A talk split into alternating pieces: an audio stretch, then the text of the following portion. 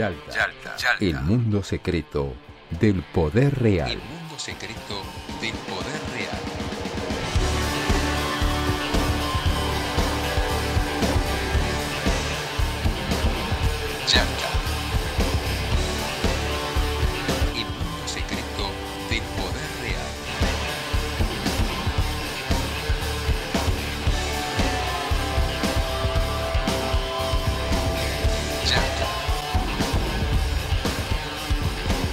Auspicia Yalta, el mundo secreto del poder real.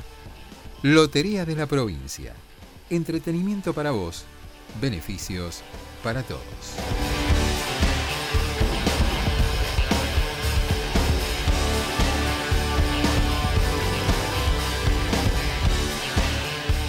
Buenos días, buenas tardes, buenas noches, en donde cada uno de ustedes esté. Esto es Yalta, el podcast semanal sobre política internacional que hacemos este, cada semana con Martín Piqué y con Facundo Cardoso, quienes habla Marcelo Brignoni. Y hoy terminando un fin de semana muy agitado, este, donde tuvo dos grandes hechos internacionales este, multipolares y multilaterales. La reunión de- de- del G20 en Roma, con la participación presencial de casi todos y de no todos, porque China ni Rusia estuvieron, este, por lo menos estuvieron formal y, y y digamos la, reunión de la COP25 de Medio Ambiente en Glasgow, en Escocia, que está terminando en estos días. Así que bueno, vamos a andar por ahí este, en el programa de hoy, en el podcast de hoy. ¿Cómo le va, Piqué? ¿Cómo anda? ¿Todo bien? Aquí estamos, empezando otro nuevo capítulo del podcast que lleva como título, ya lo hemos dicho muchas veces, pero el público se renueva, diría John Fitzgerald Kennedy. No, en realidad lo dijo, quedaba mal decirlo, pero lo dijo Mirta Legrand. Eh, este podcast lleva como título Yalta, que es una localidad de la península de Crimea, donde en 1944 se reunieron para rediseñar el mundo que sobrevendría después de la Segunda Guerra Mundial, que ya estaba escrito que iba a resultar con una victoria de los aliados. Bueno, allí se reunieron el anfitrión, alguien conocido como José Stalin, con eh, dos estadistas que también formaban parte de esa entente aliada, que por supuesto eran para mí el mejor presidente de la historia moderna de los Estados Unidos. Me estoy refiriendo a Franklin Delano Roosevelt y Winston Churchill. Y nosotros entendemos la política internacional como política situada en un tiempo, pero sobre todo también con las particularidades del espacio. Y si hablamos de el G20, el grupo de los 20, hablamos de los países más importantes, con las economías más ricas y el poder militar más desarrollado y amenazante, y otros países de escala media que están allí para de alguna manera también darles legitimidad a los poderosos del mundo de que no son ellos solos los que definen lo que ocurre en el planeta. Hay un poco de escenografía claramente en el G20 porque algunas cuestiones centrales después se definen en organismos como el Fondo Monetario Internacional o en el Consejo de Seguridad de las Naciones Unidas donde hay poder de veto. Vamos a pasarle la posta al tercero, no sé si en discordia, de este podcast que de alguna manera también remite a los tres que estaban en Yalta, el señor Juan Facundo Cardoso. ¿Cómo va Juan Facundo? Tercero en Concordia. ¿Cómo le va Martín? Ah, ¿Cómo me gustó. vamos? Me, Me gustó, muy esa. buena, muy buena, tercero en Concordia. Concordia entre ríos, digo, ¿no? Tercero en Concordia y segundo en Gualeguaychú. claro. Nos convoca el G20, vaya organismo, diría este, alguien que utilice la expresión vaya en otro, en otro país. Bueno, este, eh, se están realizando, se están realizando dos reuniones, se realizaron en realidad en Roma, G20 y en Glasgow, la cumbre climática. De ambas participó el presidente de la nación con sus delegaciones, puesto que en Roma, en el G20, el país integra ese organismo y en Glasgow fue invitado por el presidente de los Estados Unidos, Joseph Biden. Nos convoca principalmente por un tema eh, que hemos debatido mucho aquí en este podcast, que es la deuda externa. Me gusta seguir llamándole deuda externa, eh, con el Fondo Monetario Internacional en este caso, eh, dado que el gobierno argentino seguramente utilizó los pasillos y los márgenes de ese foro para atacar, para eh, abordar, perdón, este, este tema.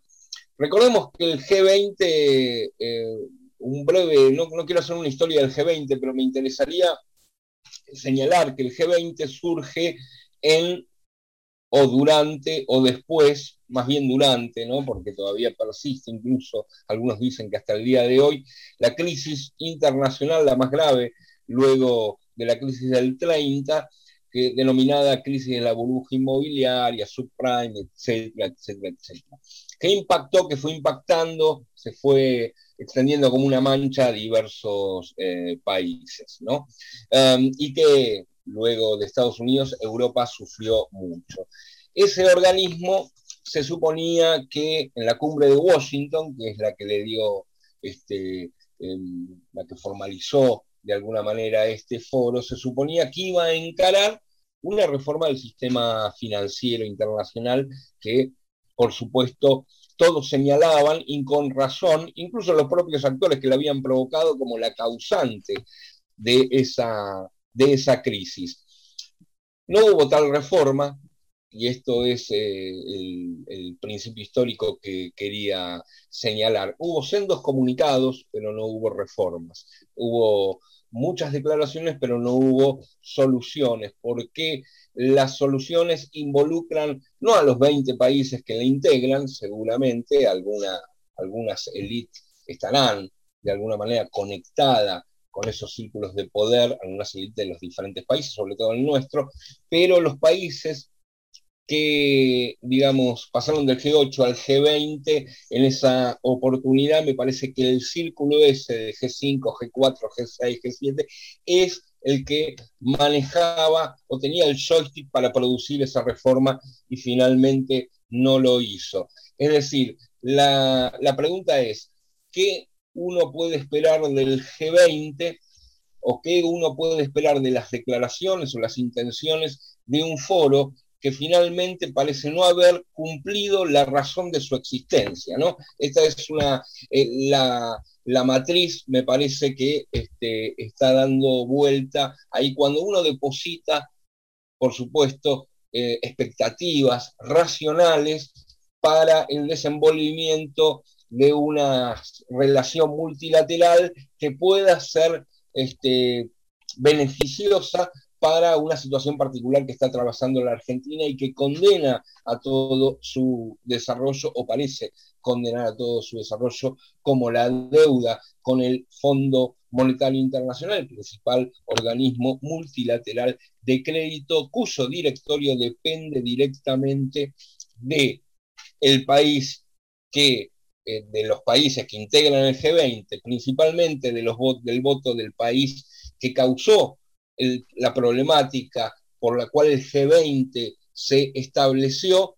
y seguramente el país por la cual esa problemática no fue todavía solucionada. ¿no?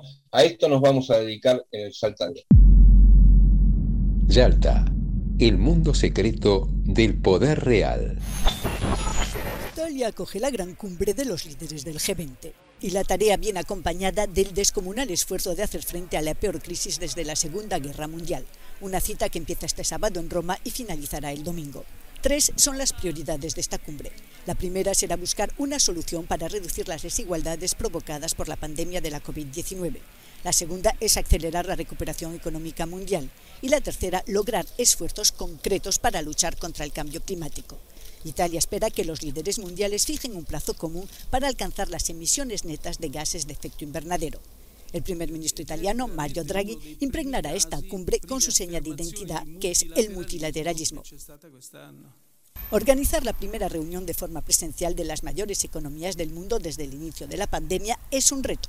Aunque los líderes de Rusia y China no vendrán, los demás se reunirán en el nuevo centro de convenciones Nuvola, en el barrio Eur de la capital italiana. La donna è mobile, qual piuma al vento, muta d'accento e di pensiero. Sempre una labile, leggiadro viso, in pianeta sfogliato il riso Bueno, un poco lo, que planteaba Facundo recién, este, un G20 que, en realidad no, no- no surge en una época de bonanza y no surge en relación a, a mejorar acuerdos preexistentes, sino que surge como un criterio de emergencia, más allá de que su etapa inicial se puede ubicar en la década del 90 del siglo XX. Eh, como bien planteaba Facundo, la consolidación del G20 tiene que ver centralmente con la crisis de la burbuja inmobiliaria eh, y con la crisis de los créditos y de los créditos basura de Estados Unidos, donde Estados Unidos necesita reforzar la institucionalidad del G20, convocar a los presidentes, armar un ámbito de máximo nivel y a partir de eso tratar de que su problemática financiera, su problemática fiscal, su problemática bursátil, tres agujeros negros producto de la crisis de la especulación y de la estafa financiera bancaria de Estados Unidos de la primera década del siglo XXI, fueran más o menos consensuados y más o menos discutidos en el resto de los países. Eh, en este marco, digamos, eh, el, el G20 avanza con demasiadas contradicciones y, y con una cantidad de situaciones hasta nuestros días. Y básicamente ahora, digamos, en este último G20 de Roma, se nota claramente el impacto de un nuevo escenario geopolítico en un tablero absolutamente diferente al tablero prepande- prepandemia, con una situación ya de una virtual rebeldía este, a este tipo de organismos de la Federación de Rusia y de la República Popular China. De hecho, ni Xi Jinping ni Vladimir Putin se tomaron el trabajo de, de subirse un avión para ir a Roma y participaron protocolarmente desde videoconferencias desde sus respectivos países. Eh, y posteriormente, en una conferencia muy importante que acaba de dar Vladimir Putin en el Valdai Club, eh, hizo una lectura muy en el Valdai Club, que es el think tank más importante, de, de- de política exterior que, que- que existe en Moscú por estos días. Hizo una reflexión muy importante planteando que eh, este tipo de organismos y este tipo de situaciones no, no merecían ya demasiada atención de parte de la Federación de Rusia, porque con solo hablar con Estados Unidos era como si estuviera hablando con un montón de países y que tal vez a la política exterior de la Federación Rusa le resultaba más distinto este, hablar con, con- le resultaba más, más fácil hablar con, con el Departamento de Estado americano que con un montón de lo que el propio Putin calificó como casi sus súbditos políticos. Eh, esto también se vio claramente en Roma, donde la, la- la agenda fue una agenda mucho más vinculada al anuncio que a la realidad. Este, cuando uno repasa el extenso documento con sus este, extensos 49 anexos, eh, los cuales confieso que yo por lo menos no he podido leer todos, porque inclusive no están todavía traducidos al español, pero cuando uno repasa eso ve menciones muy características a la importancia de la salud en el capítulo Hill, este, planteado al efecto, y donde se plantea que sería muy importante que todo el mundo tenga vacuna y que las poblaciones puedan vacunarse, pero no se fija ningún criterio para que eso suceda, ni se plantea digamos, ningún refuerzo del sistema COVAX de Naciones Unidas para que la población de África y de otros lugares más perjudicados pueda ser vacunada. En ningún lugar se plantea la suspensión temporaria de patentes para que todo el mundo fuera vacunado. Y en ningún lugar se plantea una recomendación, a la OMS para que apruebe todas las vacunas este, que circulan en el mundo para que esta situación pueda darse. O sea, un chamullo total, sin ninguna resolución práctica, este, cuando uno va al lugar de la preocupación sobre las finanzas y el desarrollo, este, se plantea también ahí la necesidad de créditos que planteen el desarrollo y bla, bla, bla, bla, pero no se plantea ninguna recomendación sobre qué debe hacer el Fondo Monetario y cómo asumir un criterio de mayor financiamiento de, de, de, del capital del Fondo Monetario, y en ningún lugar se plantea la cuestión de la, la situación tributaria fiscal de los mal llamados paraísos, a mí me gusta más llamarlos guardias fiscales. Y por último, la máxima genialidad, ya en un tono de hipocresía absoluto, es este, este teórico impuesto que se anuncia del 15% a multinacionales este, que operan en cifras superiores a los 750 millones de dólares por año de balance comercial, y que claramente está planteado para evitar que este, las empresas de los países centrales del G7 occidental eh, se planteen desarrollarse en otros lugares. Eh, para citar solo un ejemplo, cualquier empresa multinacional que esté operando en Argentina y que fuera atribuible de este tipo de tributación, este, esa tributación la pagará en su país de origen, con lo que Argentina incluso deberá estar de acuerdo y no en Argentina, con lo cual este, es una nueva fuente de financiamiento para plantear aún más desigualdad de la existente y para dejar de lado lo que podríamos nosotros denominar justicia fiscal y ponernos en el lugar de la misericordia y la beneficencia internacional a la que Estados Unidos y su dispositivo este, innumerable de organizaciones gubernamentales encubiertas, mal llamadas organizaciones no gubernamentales, distribuyen por el mundo en términos de sus intereses, Piqué. Así es, fue una cumbre con muchas particularidades, desde cosas de color hasta eh, situaciones que reflejan algo que está en marcha y para jerarquizar bien y no empezar por, por lo que quizás no digo que sea intrascendente, pero sí divertido, empecemos por lo más importante como corresponde. Yo creo que está claro que este encuentro del G20 con las inasistencias de Xi Jinping y de Vladimir Putin, lo que de alguna manera reflejó, yo decía al principio en la presentación del G20 que el rol de los otros países que se suman a las siete u ocho economías más potentes y a los cuatro países más poderosos o cinco en términos militares que también son importantes económicamente, a veces es un poco escenográfico.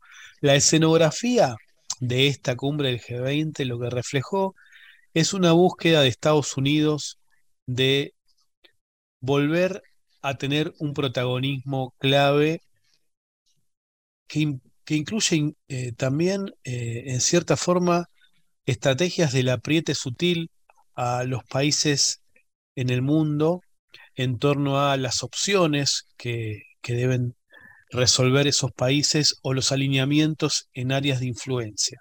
Hay un acuerdo de asistencia recíproca en materia diplomática de seguridad y defensa que se llama AUKUS por Australia, Reino Unido y Estados Unidos. Y me parece que esto coincide, esta búsqueda de relanzamiento o de ofensiva, o si ustedes quieren, contraofensiva estadounidense, también en materia diplomática tuvo un episodio eh, llamativo que quizás podríamos analizar porque coincidió con la cumbre del G20, que fue la visita que le hizo Joe Biden al Papa Francisco, una visita que duró 90 minutos, es mucho para una entrevista con el sumo pontífice de la Iglesia Católica, que además tuvo palabras muy elogiosas para Biden, que es además católico, ¿no?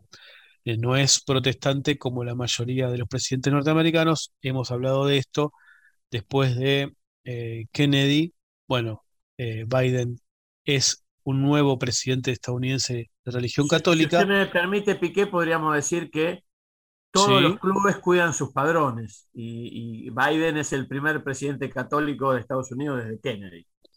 ¿Qué le dijo? Claro, a eso me refería. ¿Qué le dijo el Papa? Usted es el guerrero por la paz más importante que he conocido. La frase más fuerte que trascendió en todos los medios del mundo, además del gesto de los 90 minutos, que un comentario divertido, una eh, trampista, una dirigente del trampismo, salió a plantear que en realidad tuvo un problema estomacal Joe Biden dentro del Vaticano y que una parte importante de los 90 minutos lo pasó en el baño, que por eso duró tanto, para tratar de bajarle eh, los humos al presidente demócrata, digamos, eh, estas cosas que tiene el trumpismo que a mí me divierten, de cierta forma, más allá de que no coincida ideológicamente.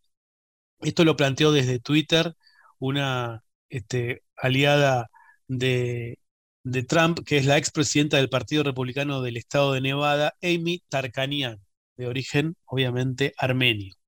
Pero vuelvo entonces a lo que estaba planteando.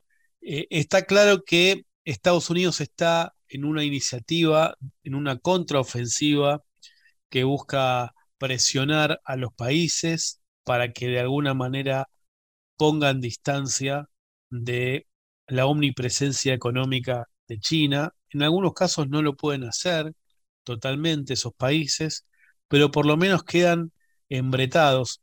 Por ejemplo, en Estados Unidos eh, hay una preocupación con todo lo que implica las inversiones chinas o el rol económico de China en Sudamérica, y es además Sudamérica un territorio considerado de influencia histórica, por eso lo llaman el hemisferio occidental de los Estados Unidos. Y sin embargo, los países de la región son los primeros, o sea, para cada una de esas economías, China es o el primer o el segundo socio comercial. O sea, estamos en una situación delicada, casi para utilizar una metáfora, es como eh, que un niño o niña recibiera este, en una familia que, se ha dividido y que, hay una separación, eh, el planteo de ¿con quién te vas a quedar? ¿Con papá y con mamá? O sea, es un poco infantil la metáfora, pero Estados Unidos sí está intentando presionar sobre la región y en algunos casos lo está logrando con, con condicionamientos,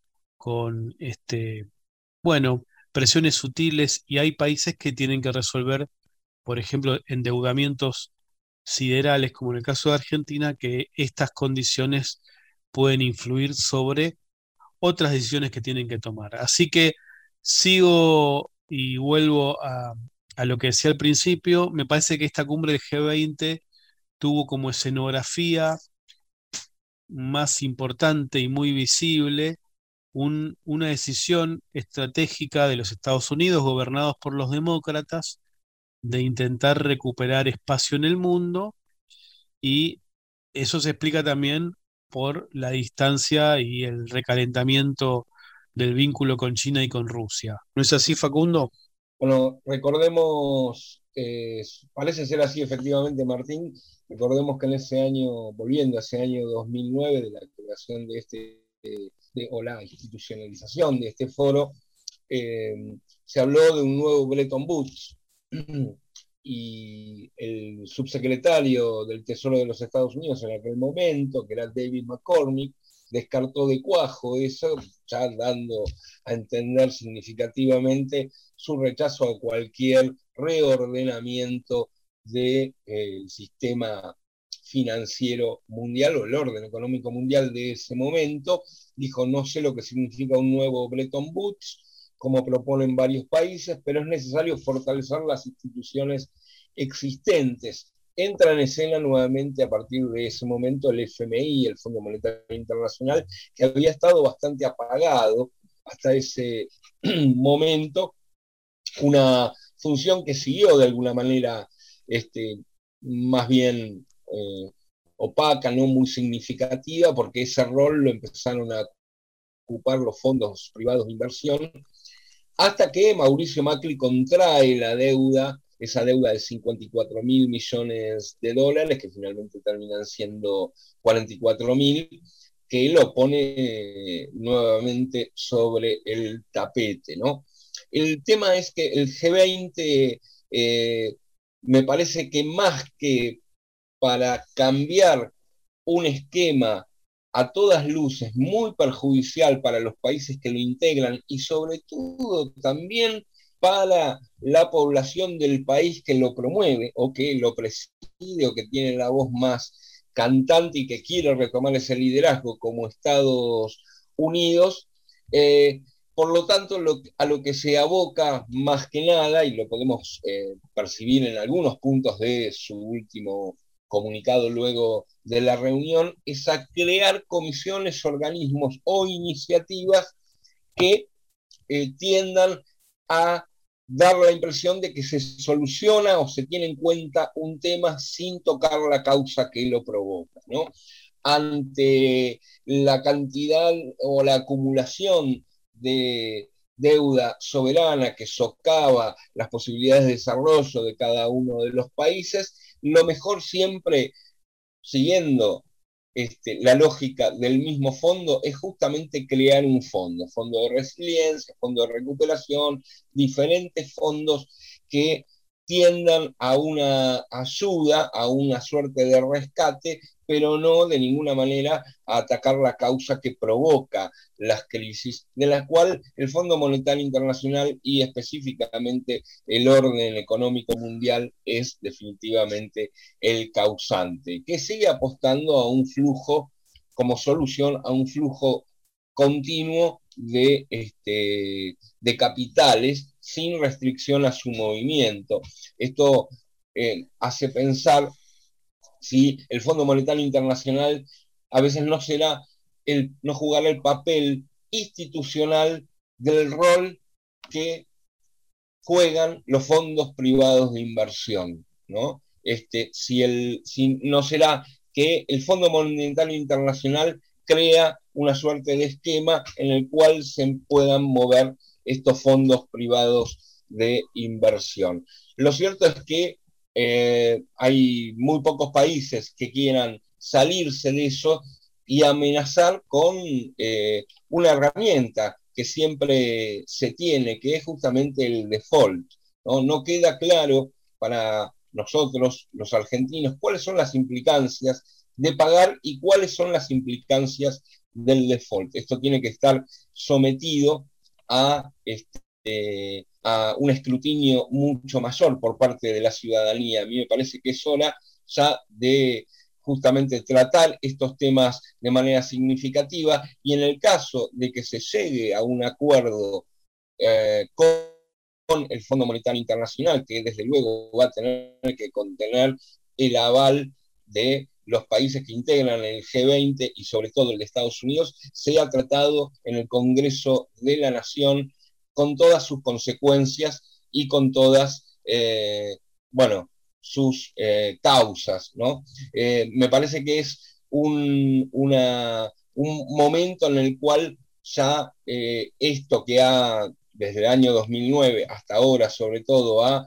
provocado tanto desastre, tanto, este, bueno, tanta imposibilidad de retomar una, un sendero de, desarrollo, tiene que ser sometido justamente casi a un escrutinio y, ¿por qué no, a un plebiscito público, digamos, ¿no? Yalta, el mundo secreto del poder real.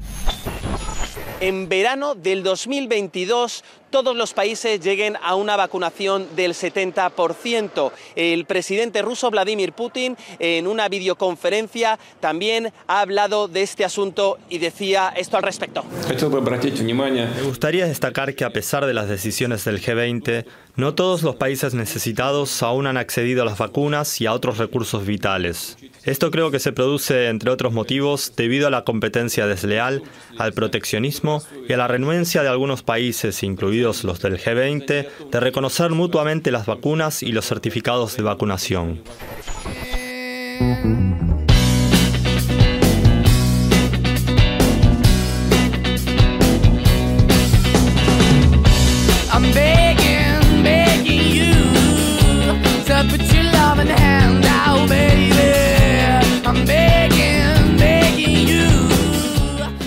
rol que cumple el Fondo Monetario hoy es garantizar eh, tres cosas. La primera es que el dólar siga siendo la moneda global de transacción, eh, que es el objetivo primario y principal de la creación del Fondo Monetario y el interés primario y principal de Estados Unidos.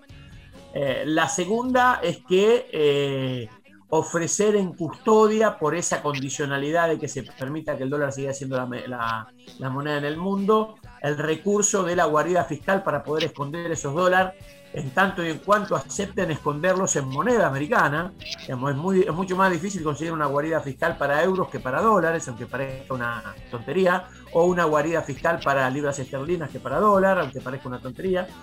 Y el tercer gran tema me parece que tiene que ver con ser el custodio y el gendarme de los intereses que ya están absolutamente privatizados en el marco de los fondos de inversión, que son una cosa relativamente nueva, que aparece este, como nuevo ejecutor de políticas financieras internacionales, eh, con volúmenes inclusive de operaciones en términos de cantidades y en términos de posibilidades, infinitamente superior al board institucional del Fondo Monetario Internacional.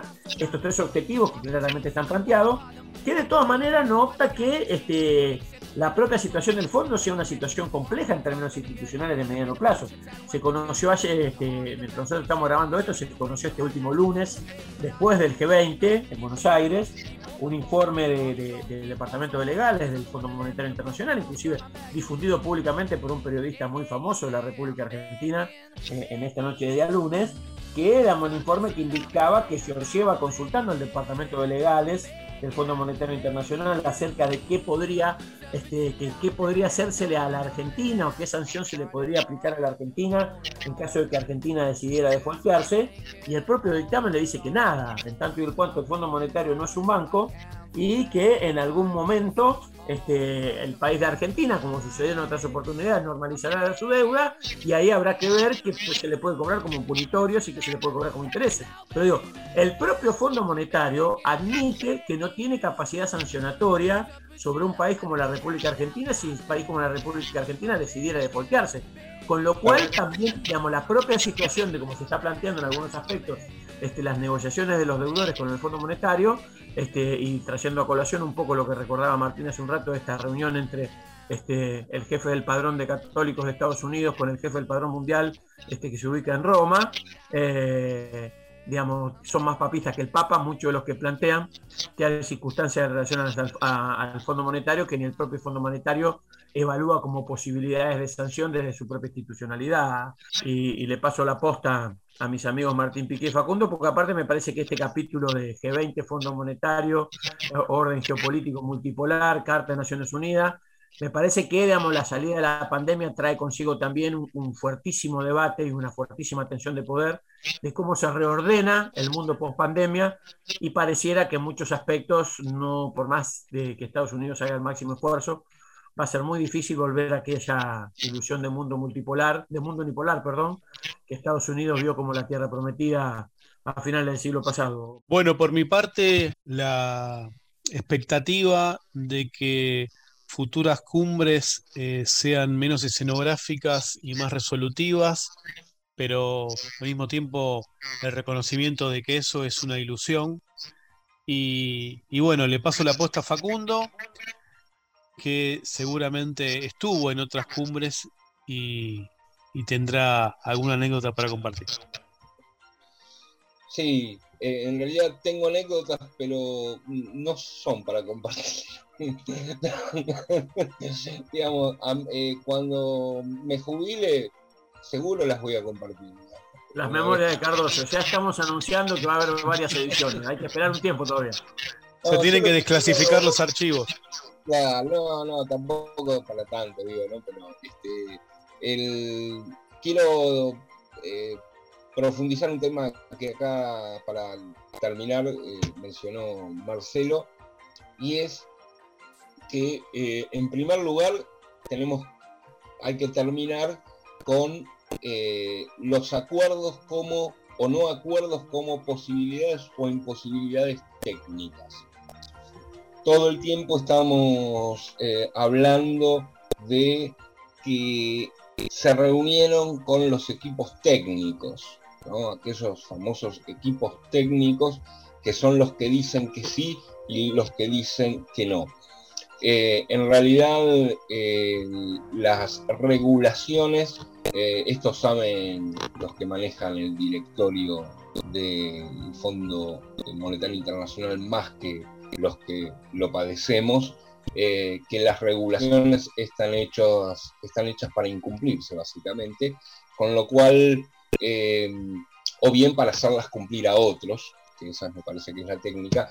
Entonces, este, este tema de estar todo el tiempo eh, eh, haciendo reunionismo con los, los equipos técnicos, me parece que es una, un espejismo que nos va llegando a una discusión que básicamente tiene que ver con la voluntad política o más bien con el interés político de los elementos que están en juego en esa decisión. Simplemente eso me parece que ya los aspectos técnicos de cualquier negociación, ya sea la de Argentina con el fondo, ya sea la que tiene eh, los países que verdaderamente, los funcionarios o tipos técnicos que realmente les interesan, cambien el sistema financiero internacional, ya lo saben, acá sabemos, me parece que ahí las, los protagonistas saben todo, hay una un tema que es finalmente político. No podemos perder más el tiempo discutiendo eh,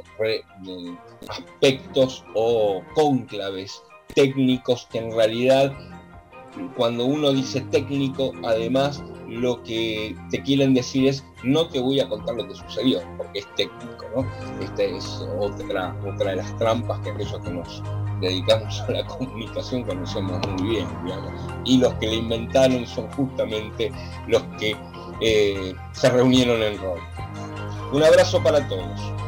Abrazo para todos, abrazo para todas. Nos estamos viendo pronto cuando siga esta, esta película, eh, El sueño infinito de la felicidad multilateral.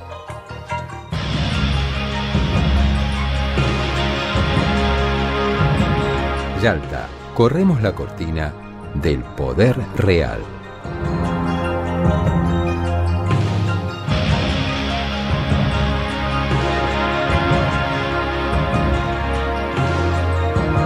Hacemos Yalta, Marcelo Brignoni, Facundo Cardoso y Martín Piqué. Imagen institucional y edición, Andrés Rutz y Manuel Leiva para Brasil Comunicación. Locutor, Ricardo Álvarez.